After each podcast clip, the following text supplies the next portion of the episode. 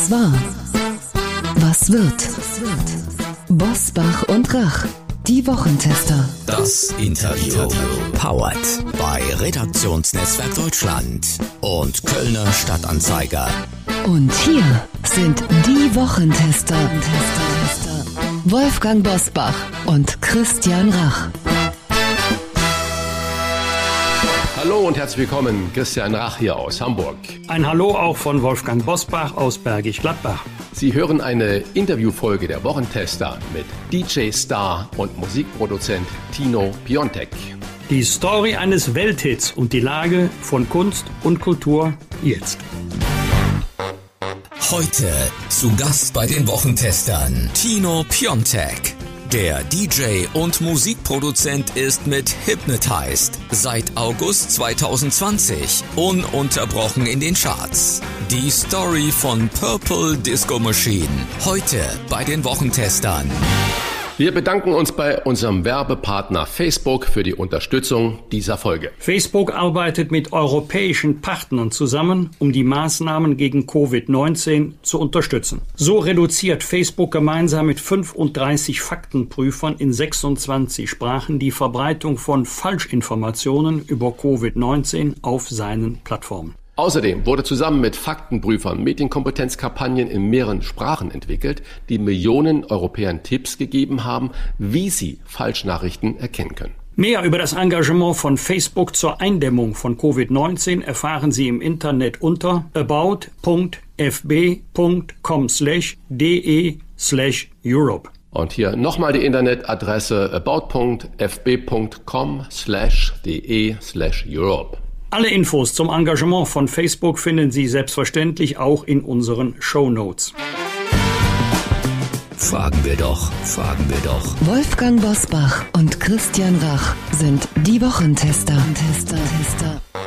Wir wollen ja nicht nur immer über Politik und Corona sprechen. Wenn ich Ihnen nun aber Tino Piontek aus Dresden ankündige, werden sich viele von Ihnen fragen, Tino wer? Wenn Sie aber diesen Hit hören, dann wissen Sie Bescheid, oder?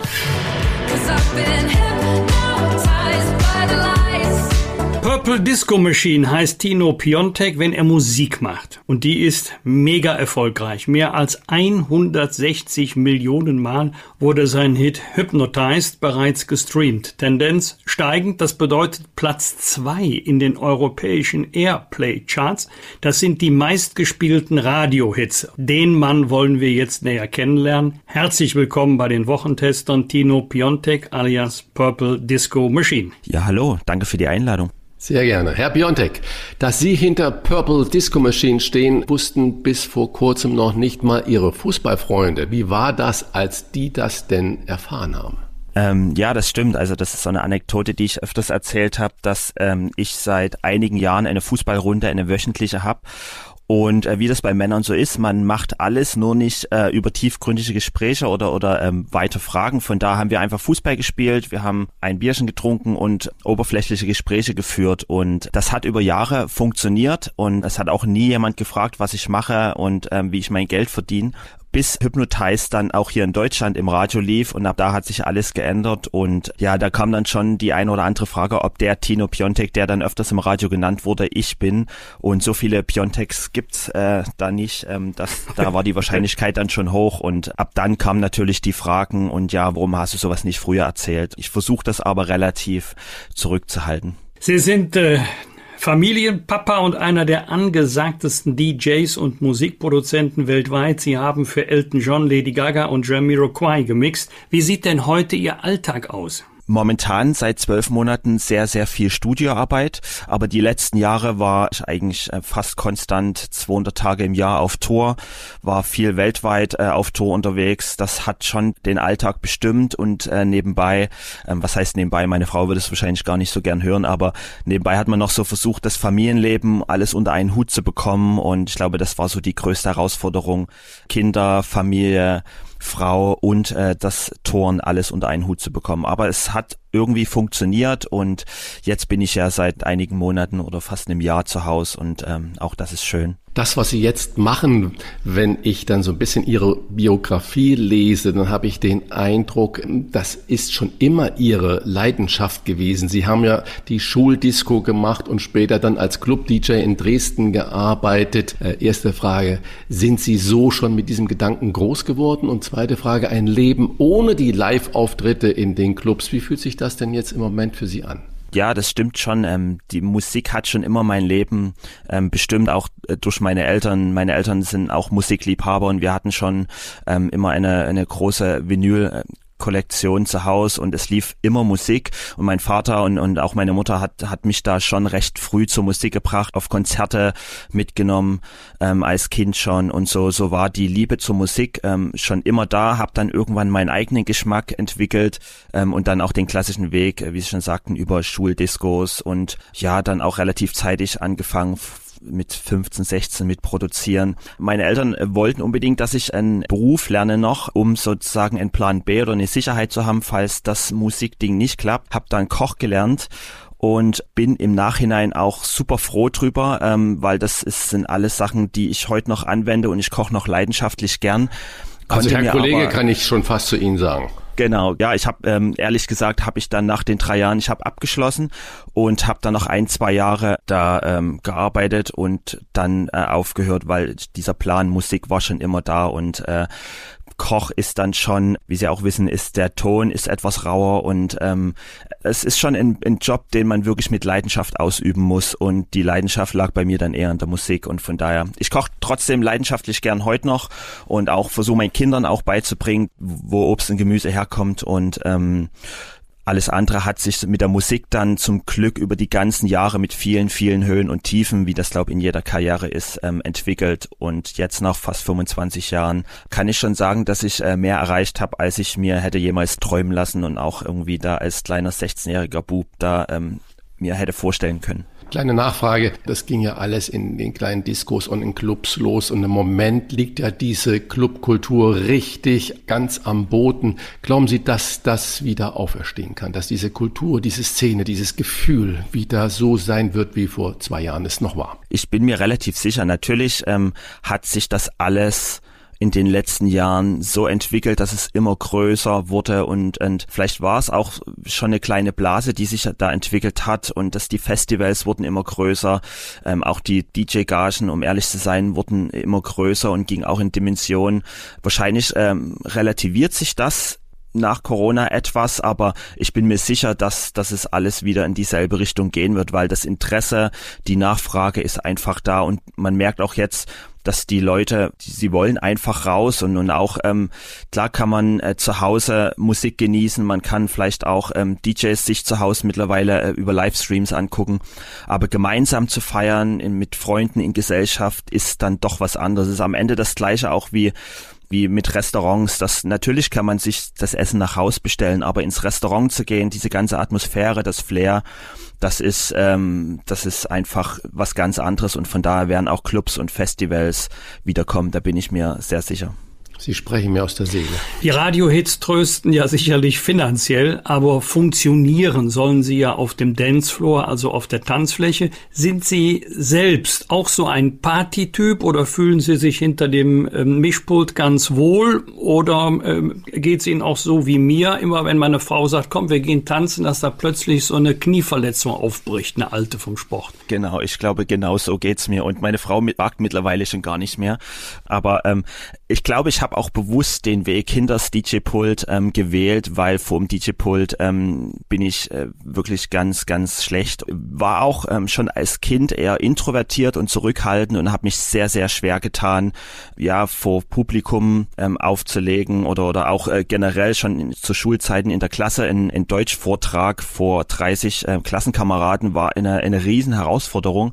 Von daher ist, ähm, ich glaube, bis heute das, das Musik-Ding ähm, und auch auch das Auflegen und das äh, ja auch Konzerte spielen, auch so eine Art Therapie für mich, um so aus meiner Komfortzone rauszukommen und ja, die Tanzschritte, die kommt dann von automatisch, wenn wenn die Musik äh, passt und wenn man die Musik fühlt, dann dann kommen die Tanzschritte automatisch und dann versucht man oder ich versuche dann so wenig wie möglich darüber nachzudenken, wie die Außenwirkung ist, wie es ankommt und versuche einfach die Musik zu genießen. Auf Ihren Covern, da sehe ich Sie mit Schnauzer und Hawaii-Hemd. Ist das eine Anlehnung oder eine Hommage an die 80er Jahre? Wahrscheinlich an die 80er Jahre. Mit dem Schnauzer war es eigentlich so, dass ich viele, viele Jahre gar keinen Bartwuchs hatte und ich mir selber gesagt habe, wenn irgendwann doch mal was wachsen sollte, dann lasse ich das so lange stehen, bis es, bis es abfällt. Abfällt. Und, genau, und irgendwann ähm, hatte ich dann Schnauzer, wuchs relativ gut.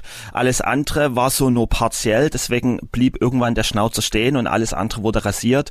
Und natürlich ist auf der anderen Seite auch so eine Vorliebe. Ich äh, schaue nach wie vor viel, viel 70er, 80er Filme. Magnum ist dann wahrscheinlich auch mit Schnauzer und Hawaii-Hemd so ein, äh, oder Tom Selleck besser gesagt, so ein, so ein Vorbild, was ich bis heute mir noch anschaue. Und wahrscheinlich ist es auch ähm, unterbewusst so eine Hommage an, an die Zeit. In den Charts sind sie nicht der Tino, sondern Purple Disco Machine. Wer ist denn auf die Idee gekommen? Ja, das war ähm, eigentlich mehr so eine Spaßidee. Ich hatte vorher noch andere Projekte, auch immer unter Pseudonym. Also ich habe nie unter meinem eigenen Namen ähm, was gemacht. Und das Purple Disco Machine war vor zehn Jahren dann wirklich so eine so eine aus der Laune heraus eine Idee, dass ich sage, okay, ich glaube, ich brauche neuen Input. Ich hatte die auf den alten Projekten war die Erwartungshaltung zu groß, weil das immer mit mit dem Namen schon Sachen verbunden waren und ich wollte einfach ähm, ohne Erwartungshaltung was Neues machen, ohne dass, dass Leute irgendwie gleich das mit irgendwas verbinden und habe dann wirklich einfach so einen Spaßnamen gesucht, der aus äh, Miami Sound Machine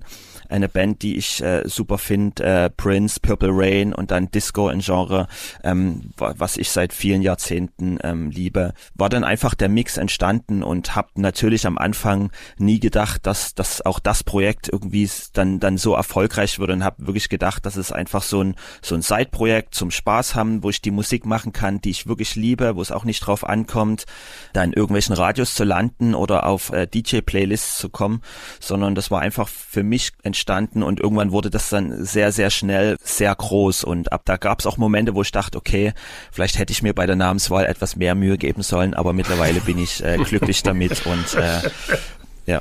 Schön. Äh, DJ-Playlist ist äh, das Stichwort. Wer heute die aktuelle Chartmusik hört, der trifft natürlich häufig auf DJs wie Sie oder Robin Schulz und Felix Jane. Werden die Hits heute durch Perfektion gemacht und wie lange mixen Sie an einem Hit wie Hypnotized, äh, bis Sie zufrieden sind? Also Perfektion, ich glaube, jeder Musiker hat ja seinen eigenen Weg, Perfektion zu erreichen und ähm, ich bin jemand, für, für den ist gilt es so, weniger ist mehr und ähm, versuche meine Songs schon sehr reduziert und ähm, auf, auf die wichtigsten Elemente, was bei Hypnotize äh, Stimme von Sophie war, dass, dass der Song wirklich sehr reduziert auf ihre Stimme war. Und ähm, was die Zeit angeht, ist es total unterschiedlich. Bei Hypnotize war es zum Beispiel, dass ich den, den Song, also das Demo, den, den Hintergrundsong in, ich glaube, in drei Tagen komplett fertig hat.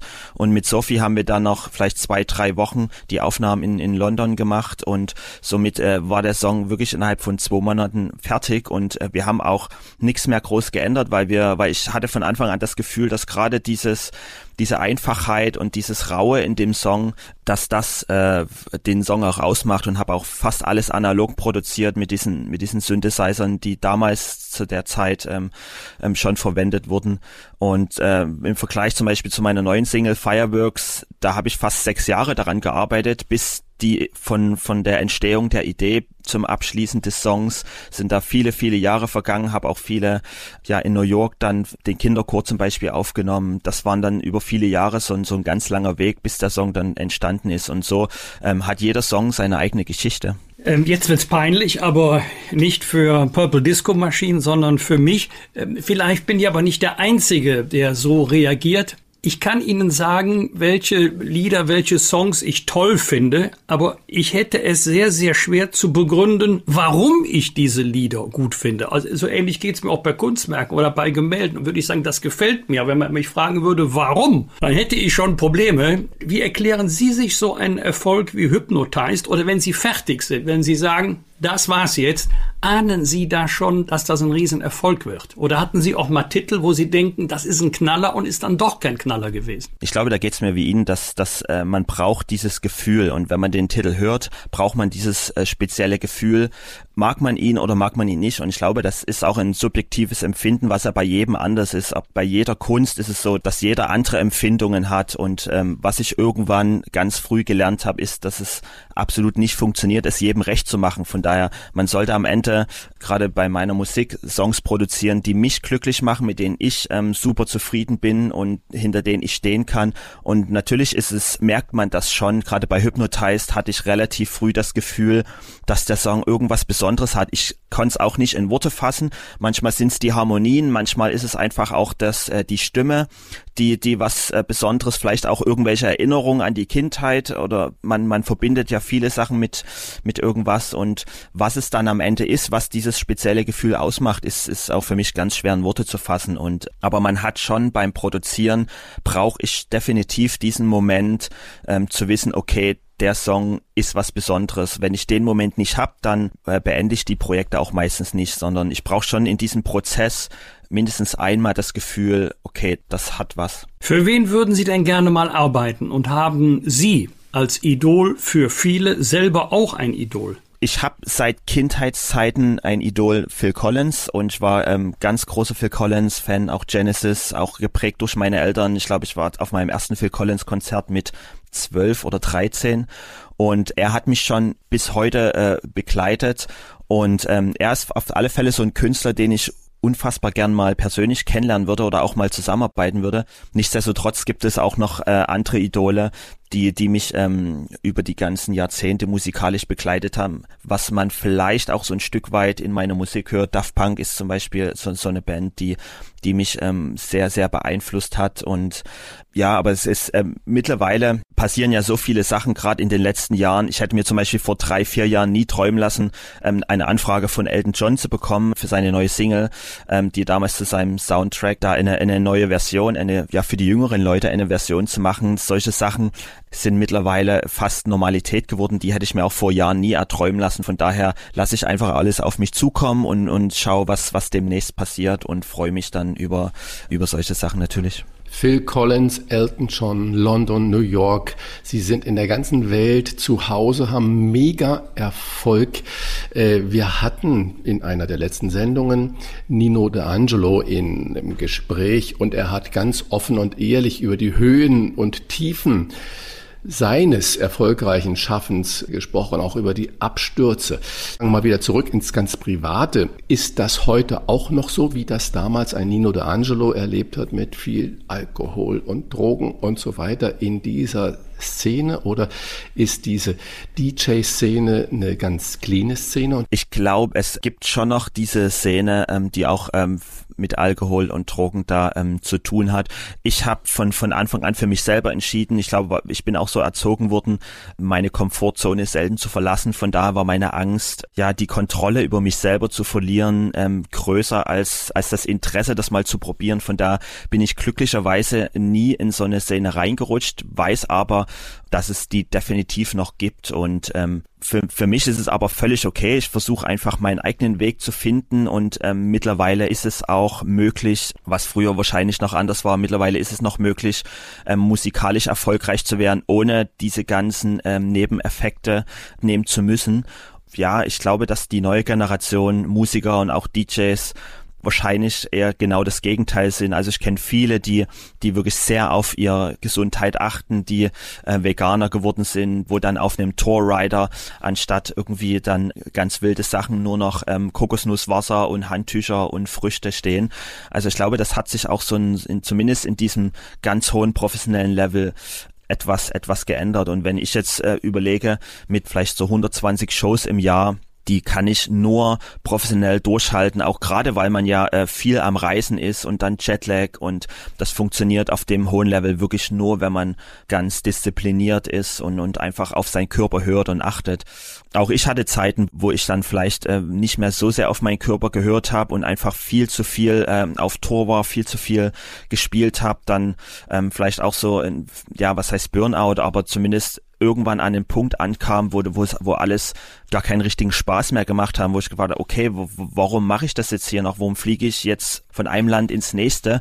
ähm, man, man ähm, ja hakt nur noch die Shows ab, anstatt das wirklich zu genießen. Und da habe ich dann schon für mich einen Weg finden müssen, um einfach zu sagen, okay, ich muss jetzt ein Stück zurückfahren, muss einfach mehr Zeit mit meiner Familie verbringen und ähm, die Shows, die, die kommen irgendwann wieder. Und natürlich hat man viele, viele Jahre dafür gearbeitet. Und es ist dann schwer, einfach, wenn dann große Festivals kommen, zu sagen, okay, nein, vielleicht nächstes Jahr, aber ich muss es irgendwann lernen, auch auf meinen Körper, meine Gesundheit zu hören. Und von daher ähm, habe ich das mittlerweile ganz gut im Griff, äh, auch vor Corona gehabt. Sie haben gesagt, Sie haben mal Koch gelernt und bringen das auch Ihren Kindern bei. Tino hat ja einen 9-to-5-Job mit Kindergarten, Schule, Homeschooling.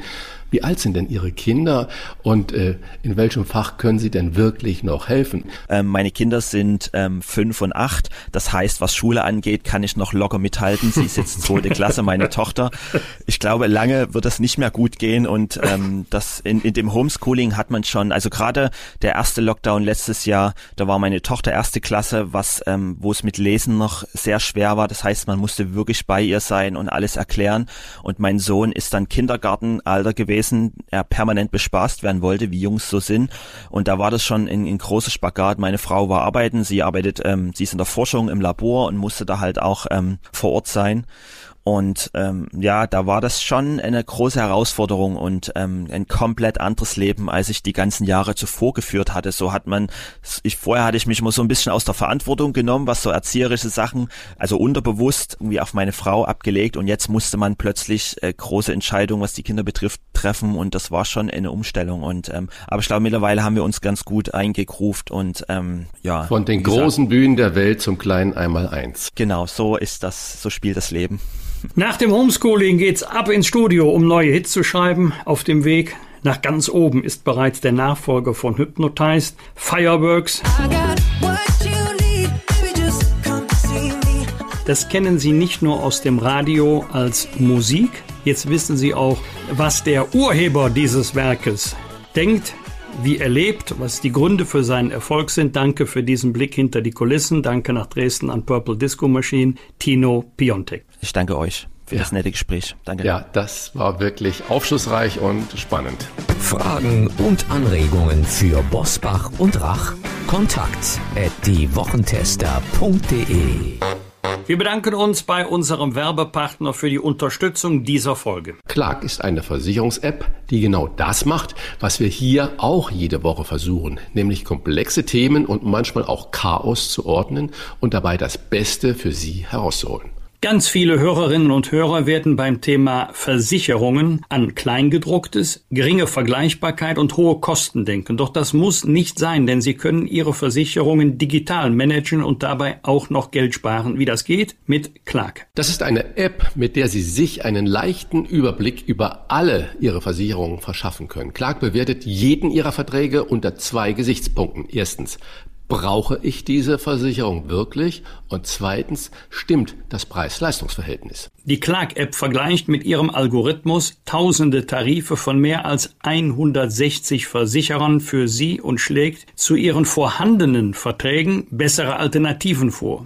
Übrigens dauerhaft kostenlos und unabhängig von einzelnen Anbietern. Bei Fragen helfen Ihnen die Versicherungsexperten von Clark per Telefon, E-Mail oder Chat weiter, ohne lästige Wartezeit. Das ist ein Versprechen. Mehr als 300.000 Kunden nutzen die Clark-App bereits. Und für unsere Wochentester, Hörerinnen und Hörer, haben wir ein exklusives Testangebot, mit dem Sie von Clark einen 30-Euro-Gutschein von Amazon erhalten. Merken Sie sich bitte dafür den Gutscheincode TESTER. Bitte in Großbuchstaben schreiben. Wie das funktioniert? Laden Sie die Clark-App im App Store Ihrer Wahl herunter und gehen Sie auf die Webseite clark.de für Deutschland oder goclark.at für Österreich. Wenn Sie sich dort registrieren und mindestens zwei Versicherungen bei Clark hochladen, erhalten Sie mit dem Gutscheincode TESTER einen Amazon-Gutschein im Wert von 30 Euro nach der Bestätigung. Aber wichtig bei Clark, Sie müssen keine neue Versicherungen abschließen. An Ihren Verträgen ändert sich selbstverständlich ohne Ihre ausdrückliche Zustimmung nichts und Ihre Daten sind in einem deutschen Rechenzentrum gesichert. Stellen Sie Ihren digitalen Versicherungsmanager Clark doch einmal auf die Probe. Tester ist Ihr persönlicher Gutscheincode. Alle Infos und die Teilnahmebedingungen finden Sie auch in unseren Show. Das waren die Wochentester, das Interview. Mit Unterstützung vom Kölner Stadtanzeiger und dem Redaktionsnetzwerk Deutschland. Wenn Sie Kritik, Lob oder einfach nur eine Anregung für unseren Podcast haben, schreiben Sie uns auf unserer Internet- und auf unserer Facebook-Seite. Fragen gerne per Mail an kontakt@diewochentester.de und wenn Sie uns auf einer der Podcast-Plattformen abonnieren und liken, freuen wir uns ganz besonders. Danke für Ihre Zeit. Die neue reguläre Folge hören Sie am Donnerstag, Punkt 7 Uhr. Bitte die Wochentester einschalten. Was war? Was wird? Wolfgang Bosbach und Christian Rach sind die Wochentester. Ein Maßgenau Podcast. Powered bei Redaktionsnetzwerk Deutschland und Kölner Stadtanzeiger.